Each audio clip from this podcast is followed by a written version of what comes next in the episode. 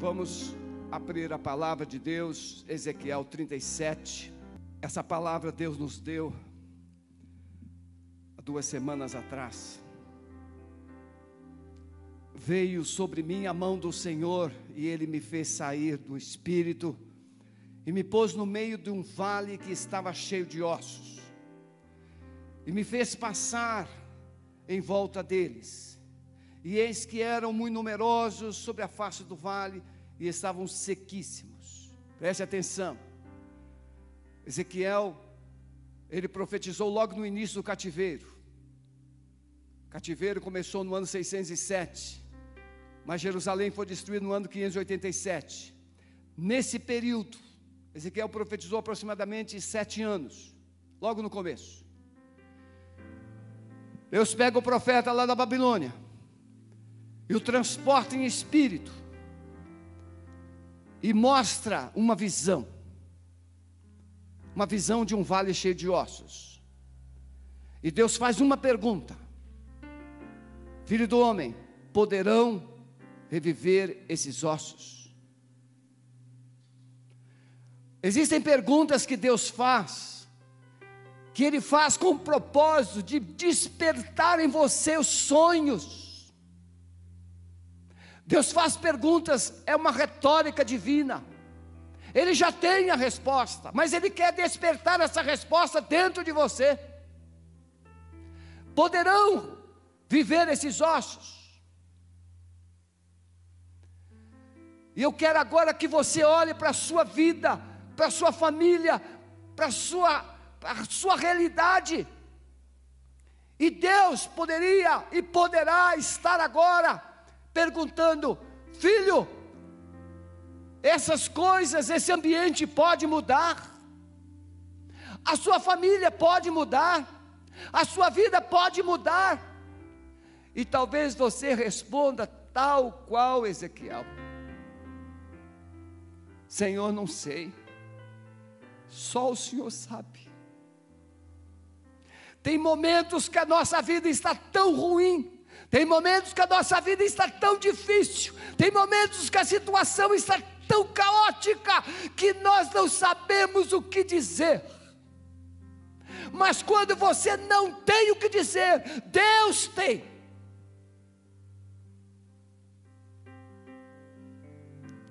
E eu quero que você preste atenção nisso. Porque o que você não tem para dizer, Deus tem. O que você não pode fazer, Deus pode e Ele vai fazer. O texto é bem conhecido.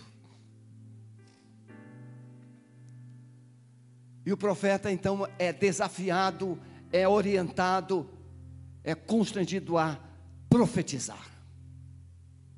Primeiro, ele profetiza a palavra. Segundo, ele profetiza ao Espírito. Tem coisas que a palavra de Deus vai responder, tem coisas que a palavra de Deus vai trazer, tem coisas que a palavra de Deus vai mudar. Mas tem coisas que é só o Espírito Santo que vai poder fazer. A palavra de Deus pode trazer quebrantamento, a palavra de Deus pode trazer é, um, um, espírito de, de arrependimento, mas o Espírito Santo é que vai trazer a mudança, a vida. O quadro não era fácil. Quando a palavra vem, o profeta é desafiado a ter uma percepção, uma um entendimento. Primeiro ele olha pelo retrovisor e ele olha para o passado. E o que, que ele enxerga no passado? Eu vou ler agora para você o texto. Quando Ezequiel olha para o passado, ele vê caos, ele vê sofrimento, ele vê rebeldia, ele vê o povo inclinado para o pecado. Mas quando ele olha para o futuro, ele vê esperança. Deus levanta Jeremias, me perdoe. Deus levanta Jeremias e Isaías, ou Isaías e Jeremias. Ambos profetizam aproximadamente 40 anos. E nesses anos todos de profecias, Isaías, 700 anos antes de Cristo.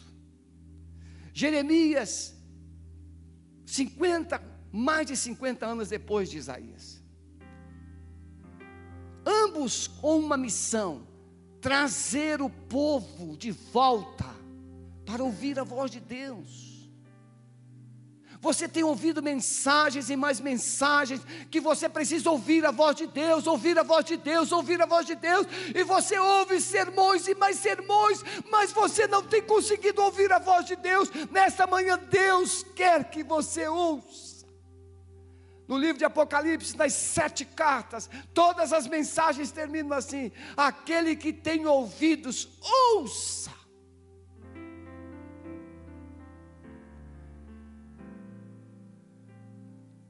Na Babilônia, Deus levanta Ezequiel e Daniel para trazer mensagem de advertência e consolação. Esse profeta jovem, ele vai e percebe as causas, as consequências que o povo estava vivendo. Tinha uma causa: a rebeldia, a desobediência à palavra. Olha o que está em Ezequiel capítulo 8, verso 14. Levou-me à entrada da porta. O, o Espírito Santo pegou Ezequiel pelos cabelos e o levou lá em Jerusalém. E lá em Jerusalém ele mostra o que é que estava acontecendo. Levou-me à entrada da porta da casa do Senhor. Isso significa, se o povo foi em 607 e o templo foi destruído em 587, significa que o templo ainda estava em pé. Por isso que as profecias foram no início. Me levou à porta da casa do Senhor, que está ao lado do norte, e eis que estavam ali mulheres assentadas chorando por Tamuz, um ídolo. E disse-me: Vês, filho do homem, ainda tomarás, tornarás a ver abominações maiores do que essas. E levou-me para o ato interior, para dentro da casa. E eis que estavam ali à entrada do templo, no pórtico do altar, 25 homens de costas para o altar e de frente para o sol, adorando o sol. E vos tomarei dentre os gentios, olha o que a palavra diz, e vos congregarei de todas as terras, e vos trarei para a vossa terra, então aspergirei água pura sobre vós. O profeta mostra por que eles estavam no cativeiro, por causa da idolatria, da feitiçaria, por causa dos pecados, por causa da desobediência. Mas agora o profeta mostra o que é que Deus propõe fazer. Entre cativeiro e sonhos, tem uma escolha. Olha o que, que Deus te propõe. Então aspergirei água sobre vós e ficareis purificados. De todas as vossas imundícias, de todos os vossos ídolos, vos purificarei. Dar-vos-ei um coração novo, e porei dentro de vós um espírito novo, e tirarei da vossa carne um coração de pedra, e vos darei um coração de carne Porei dentro de vós o meu espírito, e fareis que andeis nos meus estatutos, e guardeis os meus juízos e os observeis, e habitareis na terra que dei a vossos pais, e vós sereis meu povo, e eu serei o vosso Deus. Meus queridos, diante do caos, Deus levanta profetas, Deus levanta uma voz para trazer uma mensagem de esperança. Nós estamos vivendo dias sombrios, principalmente agora o sul do Brasil, os três estados do sul, Minas Gerais, tem vivido dias sombrios com a pandemia, perdas. Nós não tivemos membros mortos, mas tivemos familiares de membros ceifados. Diante desse caos, diante dessa dessas perdas, diante dessas circunstâncias. Nós precisamos mais do que nunca parar para ouvir o que Deus tem a nos dizer. O que Deus está nos dizendo? Diante desse caos, Deus está anunciando um tempo de restauração. Diante desse cativeiro, Deus está dizendo: Eu tenho um plano de levá-los de volta. Vou lavar vocês, vou dar um banho em vocês, vou purificar vocês, vou santificar vocês e darei a vocês um coração novo. Veja, a mudança que Deus propõe não é só trocar as vestes, a mudança que Deus propõe é trocar também o coração. Não adianta mudarmos de endereço, não adianta mudarmos de emprego, não adianta mudarmos de casamento, não adianta mudar de país, se não houver mudança no coração. Deus está dizendo que não era suficiente tirar o povo do cativeiro, era preciso antes mudar o coração do povo, trazer um povo totalmente remido.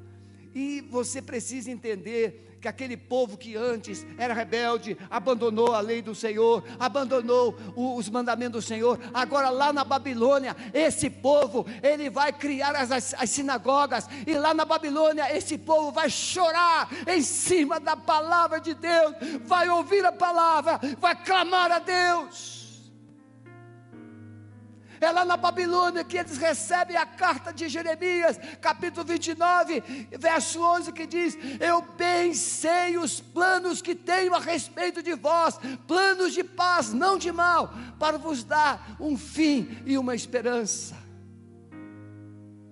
É lá na Babilônia que eles vão aprender ou reaprender a amar a palavra. Antes de Deus mudar as circunstâncias, Ele precisa nos mudar. Antes de Deus mudar aquilo que vemos, Ele precisa mudar o que não vemos. Eles haviam profanado o nome de Deus diante dos povos, eles haviam produzido escândalo. Meus irmãos, eu falo isso com muito temor. Tem muita gente que não quer vir para a igreja, alegando que dentro da igreja tem gente que não, não, não é fiel a Deus. Quando o povo de Deus, por favor entenda isso, quando o povo de Deus deixa de resplandecer o que Deus é, amor, graça, perdão, compaixão, vida, quando o povo de Deus deixa resplandecer isso, nós fechamos os céus. Por isso, antes de Deus mudar as circunstâncias, antes de Deus mudar o nosso sofrimento externo, Ele quer nos restaurar por dentro. Nosso modo de pensar, nosso modo de sentir, nosso modo de agir. Por isso eu quero falar para vocês algumas verdades nesta manhã. Primeiro, para que haja uma libertação das circunstâncias que você vive e haja restauração dos sonhos de Deus, dos propósitos de Deus na sua vida, você precisa parar e reconhecer que este Deus te ama. O diabo usa as circunstâncias para dizer assim: está vendo como é que Deus não te ama? Você está vendo como esse Deus não se importa? Uma criança mimada, ela quer chocolate antes do almoço, mas uma mamãe e um papai responsável não dá. Uma criança mimada, Muitas vezes quer, deseja alguns caprichos em momentos inadequados, mas pais responsáveis diz não. E a criança chora e até diz assim: "Mamãe não gosta de mim". Mas um pouco mais na frente ela vai entender que o chocolate é para ser comido depois do almoço e não antes do almoço. Quantas crianças não, não entendem a necessidade de estudar. Para que estudar? Para que estudar? E eu já, eu já falei isso aqui. Eu lembro quando estudava segundo grau, aquelas equações terríveis, assombrosas. E a criança pergunta assim: para que estudar isso? Sistema. É uma coisa horrorosa. Mas quando você vai fazer vestibular, quando você vai fazer um concurso, você precisa delas. Tem coisas que você, o diabo vai usar dizendo assim: está vendo tudo isso aí? É porque Deus não te ama, mas Deus te ama. Então pare, pare agora, feche os seus olhos, deixa de ver as circunstâncias e com os olhos da fé, olhe para a cruz. Olhe para a cruz. E você verá um Deus que te ama. É na cruz que Jesus Cristo foi crucificado seminu foi na cruz que ele disse: Pai, perdoa-lhes. Foi na cruz que ele disse: Está consumado. Foi na cruz que ele disse: Hoje mesmo você estarás comigo no paraíso. É na cruz que ele não tem só uma palavra de perdão, é na cruz que ele não tem só uma palavra de libertação, mas é na cruz que ele tem uma palavra de esperança, de vida. Hoje você estará comigo no paraíso. Então você precisa reconhecer o amor de Deus. No cativeiro era humilhação. É só você ler o livro de Esther. Você lê o livro de Daniel. E você vai encontrar alguns vislumbres, alguns vislumbres do cativeiro. E você vai perceber que não era fácil. No livro de Esther, o nome de Deus nem é citado. No livro de Esther você não encontra o nome de Deus citado ou escrito, mas você vê Deus agindo. No livro de Esther, você encontra um Deus poderoso, cheio de amor, um homem que matar todos os judeus, mas Deus levanta um homem, Mordecai, e salva os judeus. Você não precisa falar o nome de Deus, você precisa andar com Ele. Esse Deus de amor. Então, no cativeiro, sofrimento, desesperança, humilhação, precisamos entender que diante de todas as nossas perdas e fracassos, Deus não se esquece de nós. Eu tenho dito sempre, nós temos aqui um membro o Douglas, envolveu, ele deu testemunho público, se envolveu com gente do tráfico, gente da noite. O Douglas levou uma coça com um pedaço de ferro, que ele ficou todo despedaçado. Ele chegou aqui nesta igreja, o Toninho trouxe. Chegou, não conseguia andar direito estava se recuperando, se recuperando. Não tinha família porque a sua mulher o havia deixado, todo destruído. Mas Jesus não somente salvou o coração do Douglas, Jesus colocou o seu esqueleto no lugar, Jesus o fez andar sem mancar, Jesus restaurou seu casamento, Jesus restaurou sua família. Mas o Douglas precisou parar, deixar de olhar as circunstâncias e ouvir a voz de Deus.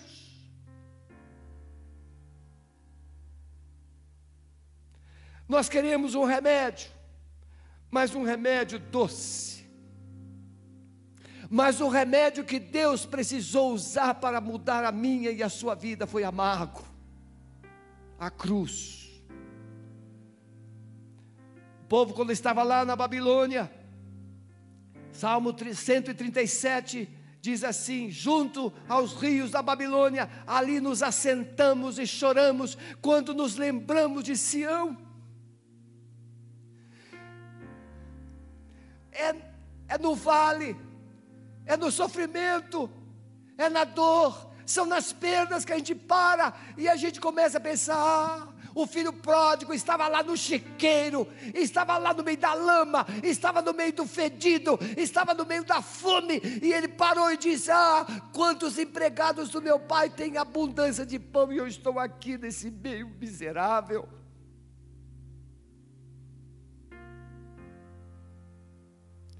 Se Deus não conquistar o seu coração primeiro, Ele não muda as suas circunstâncias. Tem muitos filhos, preste atenção nisso. Tem muitos filhos que às vezes não ouvem a voz do pai, não ouvem a voz da mãe, e aí vai para a prisão, e lá na prisão ele vai ouvir a voz de Deus.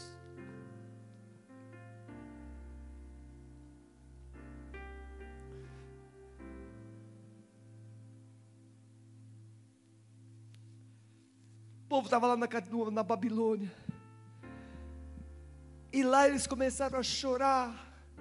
E começaram a lembrar de Sião lembrar das festas judaicas, lembrar da Páscoa, lembrar do Pentecostes, lembrar da colheita, lembrar da fartura, lembrar do orvalho de irmão, lembrar da terra, lembrar do passado. Ah, se, ah, se, ah, se eu tivesse ouvido a voz de Deus.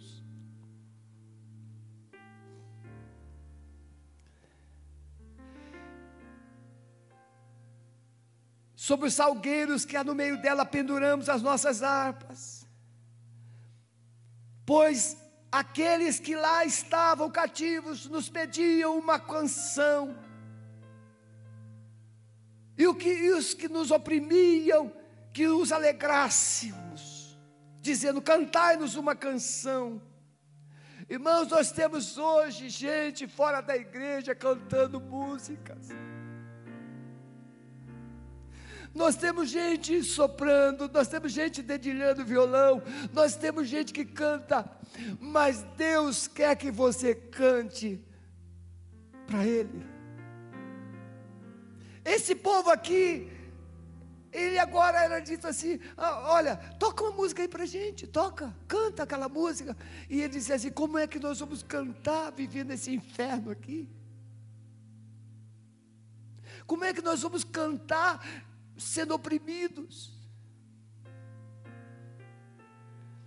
Eles lembraram, eles lembraram. Deus quer que você reflita sobre as causas das circunstâncias, dos fracassos das perdas. Deus quer que você reflita, pare pense. Como o filho pródigo, ele disse: Direi levantar-me-ei e direi a meu pai: Pai, eu pequei perante o céu diante de ti, não sou digno. Precisa haver uma conscientização. Como está o seu coração? Como está ou como estão os seus relacionamentos com você mesmo, com a sua família, com Deus e com as pessoas que você anda? Como é que está?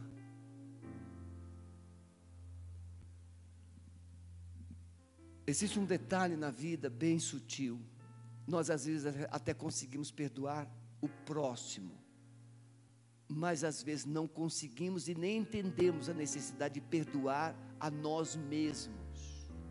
Por que é que eu fui fazer isso? E você carrega a culpa. Deus já te perdoou, o seu próximo já te perdoou, mas você ainda não se perdoou. Então você não precisa pedir só perdão a Deus, você não precisa somente pedir perdão ao seu próximo, você precisa liberar perdão para você mesmo, porque você se feriu. Diante desse quadro, o que que, o que, que surge? Um sentimento de perda, de desilusão, de fracasso, de pessimismo. Começamos a murmurar e começamos às vezes a procurar, procurar culpados para a nossa vida. Por que que isso? Nós temos pessoas agora nos ouvindo, nos assistindo, que tiveram perdas, e que se pudessem voltar atrás, na escolha feita, na decisão feita, cônjuges que diz assim, foi ele, foi ela, Meu amado, minha amada, por favor, preste atenção. Dizer que ele ou ela errou pode até tentar fazer uma cócega no seu coração, mas não vai resolver. Deus não está preocupando, procurando culpados. Deus está procurando pessoas que queiram se permitir transformar. É com você. O outro vai ter que se entender. Quando Deus pergunta, Ele deseja nos levar a uma reflexão. Preste atenção: poderão viver esses ossos? Preste atenção. Às vezes as perdas são tão grandes, às vezes a dor é tão grande, às vezes o caos é tão profundo, que a gente fala assim: não tem mais jeito, mas Deus está dizendo: poderão viver esses ossos. Eu quero te fazer uma pergunta muito séria: tem algo pior do que o cemitério?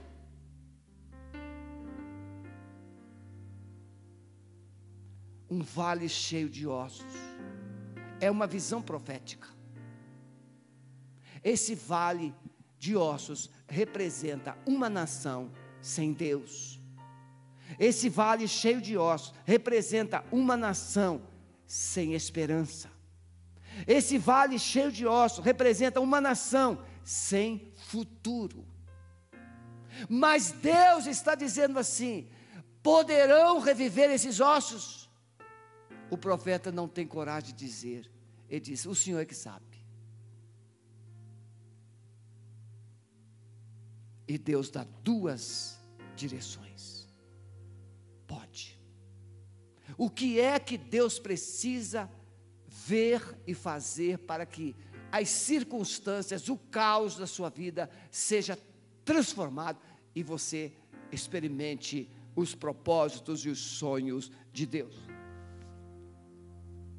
Primeiro, ou em segundo lugar, a restauração e a libertação que você tanto procura, tanto sonha, primeiro vem pela palavra. Nós temos batido muito nisso. Nós temos pregado, sabe por quê?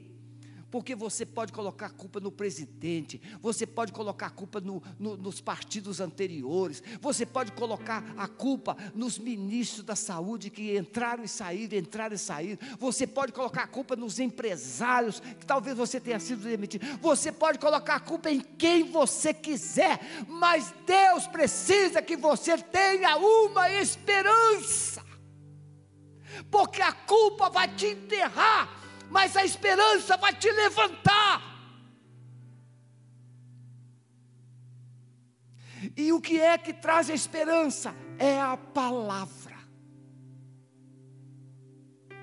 É a palavra. Deus quer que você volte-se para a palavra. Então a primeira coisa que ele diz para o profeta Ezequiel foi assim: profetize a palavra. Profetize a palavra. O seu filho está rebelde, a sua filha quer, quer sair na noite. Comece a orar a palavra. A palavra no Salmo 127, no Salmo 20, 128, diz que os filhos são herança do Senhor. Então comece a profetizar que esses filhos são do Senhor e comece a abençoar, abençoar, abençoar. Um determinado filho vivia sempre nas baladas da noite. Toda vez que a mamãe saía, que ele saía, a mamãe se ajoelhava e começava a orar, começava a orar. Uma bela noite, uma confusão aconteceu. Ele começou então a enxergar dentro daquela boate. Com os olhos espirituais. E ele voltou para casa. E quando ele chegou em casa, a mãe estava exatamente orando por ele em voz audível. Senhor, salva o meu filho. Senhor, salva o meu filho. Uma outra família, a mulher viúva com vários filhos, e nenhum filho queria nada com Deus. Aquela mulher esperava todos os filhos ir para a cama. E ela ficava no seu quarto, se ajoelhava e começava a chorar e clamar diante de Deus. E uma bela noite, uma bela noite, inexplicavelmente, sobrenaturalmente, o filho, um dos filhos, ouviu um gemido e saiu do quarto. E na, no momento que ele chegou no quarto da mãe, a mãe estava citando o nome dele diante de Deus: Senhor, salva o fulano, salva o fulano, senão eu morro. E aquele filho caiu de joelho, e assim, um a um foi saindo do quarto, foi saindo do quarto, e todos se ajoelharam diante de Deus, ao lado da mãe, naquela noite, e aquela mãe conquistou todos os seus filhos para Jesus. Ore a palavra. O profeta diz aquela circunstância, aquele caos, aquele caos, aquele caos. Mas Deus disse: fala para eles, fala para esses ossos, ossos secos, ouvir a palavra de Deus. Você pode dizer assim, pastor, eu já disse, eu já disse, eu já disse. Diga no nome de Jesus, diga com unção, diga com autoridade, diga com amor, ossos secos, porque se aqueles ossos secos de Ezequiel ouviram, os seus filhos irão ouvir, o seu cônjuge vai ouvir. E aqueles ossos se mexeram, se mexeram, e um rebuliço se fez, osso ao seu osso então precisamos entender que o cativeiro não é algo que agrade os olhos de Deus. Você está pensando que Deus gosta de ver você sofrendo? Deus não, não tem prazer nisso. Ezequiel 18 diz que Deus não tem prazer na morte do ímpio, antes que ele se arrependa e viva. Deus quer que você ouça a sua palavra. A palavra de Deus tem poder para quebrar as fortalezas e as cadeias do coração. A primeira coisa que essa palavra tem propósito é de amolecer, amoldar o seu coração. A palavra vai chegando, vai chegando. E o que é quebrantamento, pastor? Quebrantamento é um esvaziamento do seu eu. E a presença de Deus remodelando, humanizando você. A palavra humaniza, o pecado desumaniza. Por isso que alguém diz assim: ah, pecar é humano. Não é, isso é mentira do diabo. Pecar é desumano. A palavra coloca ordem no caos. No início, Deus diz: haja luz e houve luz. No princípio, a terra era sem forma e vazia, mas Deus deu forma. Água no lugar da água, terra no lugar da terra, mato no lugar do mato, peixe no mar, peixe no rio, aves nos céus e na floresta. Deus colocou tudo no lugar, pelo poder da palavra. Então eu, profetizo, eu, eu lanço uma palavra para você. Pega a Bíblia Comece a profetizar na sua casa, ande na sua casa, ande nos quartos, vá no leito do seu marido, no leito da sua mulher, no leito dos seus filhos, e coloque a mão no travesseiro, coloque a mão na, na, na, nas coisas dele, e comece a, a profetizar a palavra, a palavra, a palavra. O ambiente, esse caos vai mudar. Ele vai colocar tudo no lugar. E em último lugar, meus irmãos, entender que a transformação e a libertação somente virá pela ação poderosa do Espírito Santo. Quando o profeta profetizou a palavra, os corpos, osso ao seu osso, osso. Olha, o corpo humano tem muitos ossos. Olha os dedinhos, ossinhos pequenininhos. Osso no seu lugar, no seu lugar. Vieram carne, nervos, pele, cabelo, os corpos ficaram tudo no lugar, mas não tinha vida.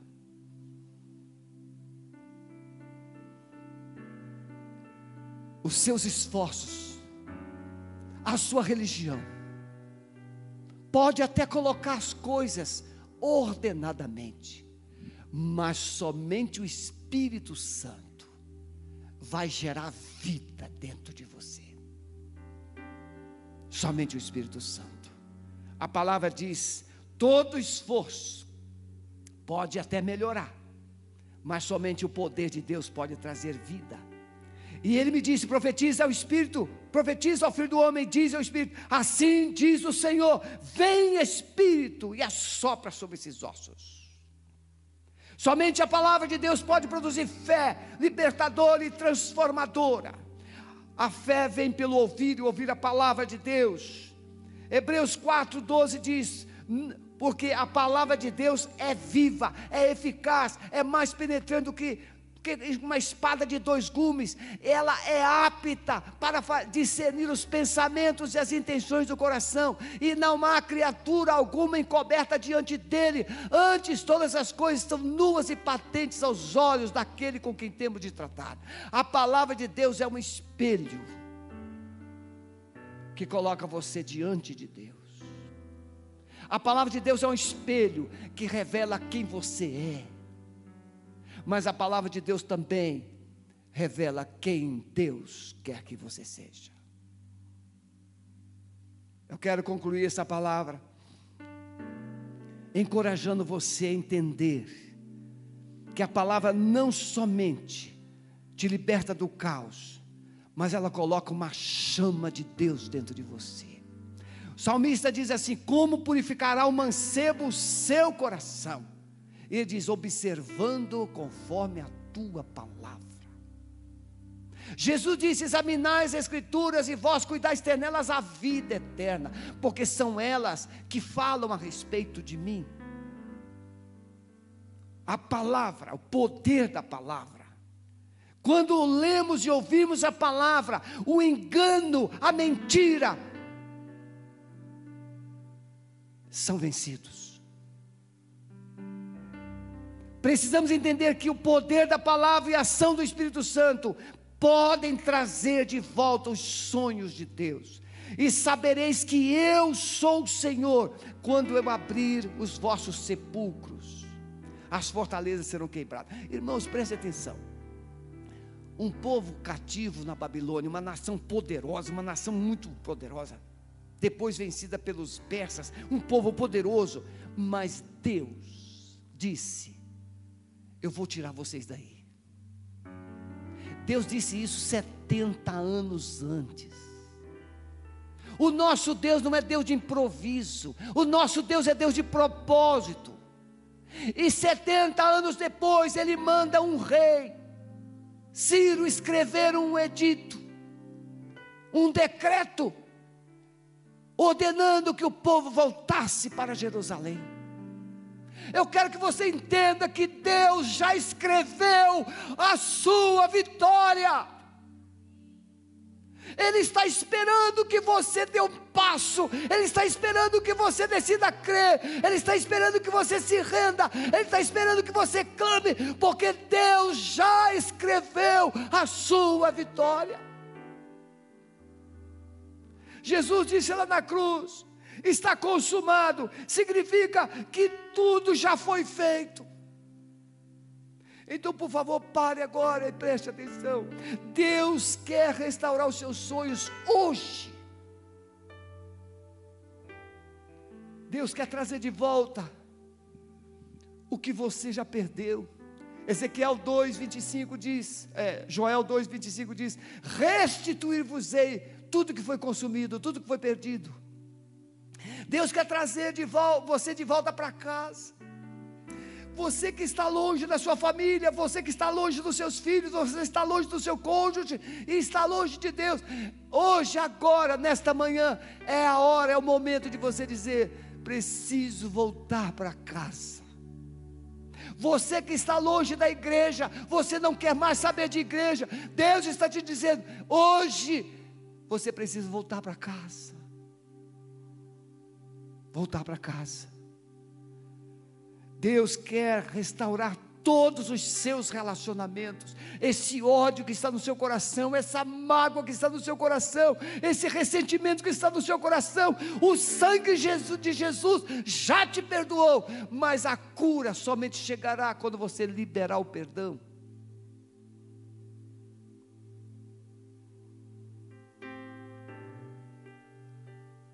Deus quer restaurar todos os seus relacionamentos com Ele, com sua família e com o seu próximo. E por último, você pode reviver todas as promessas de Deus para a sua vida.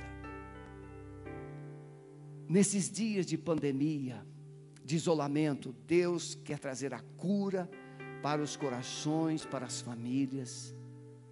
trazer os seus filhos de volta.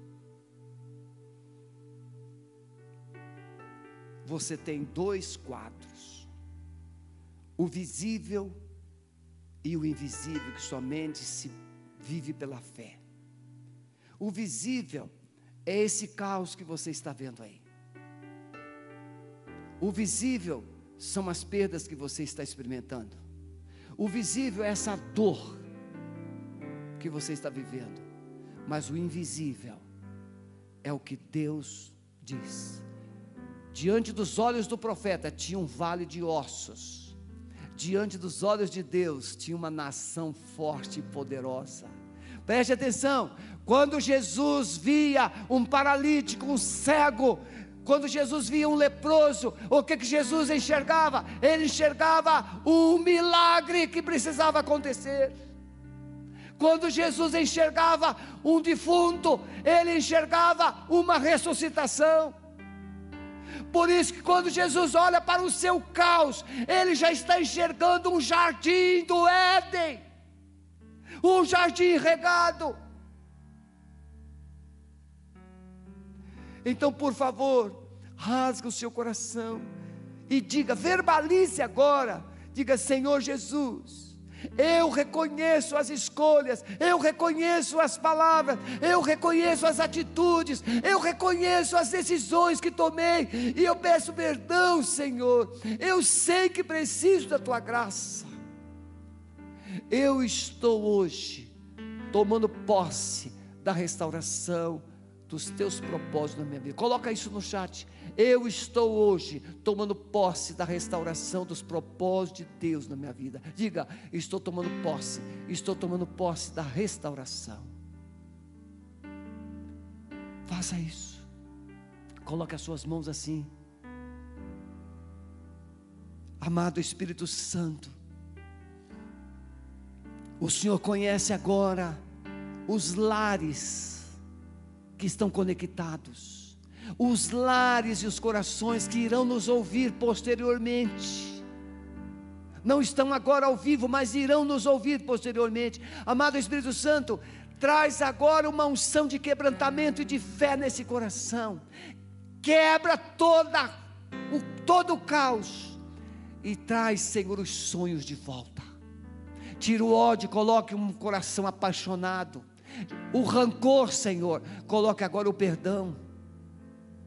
A amargura, Senhor, coloca alegria, esperança. Senhor, nós ordenamos agora a todas as vozes do inferno, todas as vozes de Satanás, que se calem em nome de Jesus.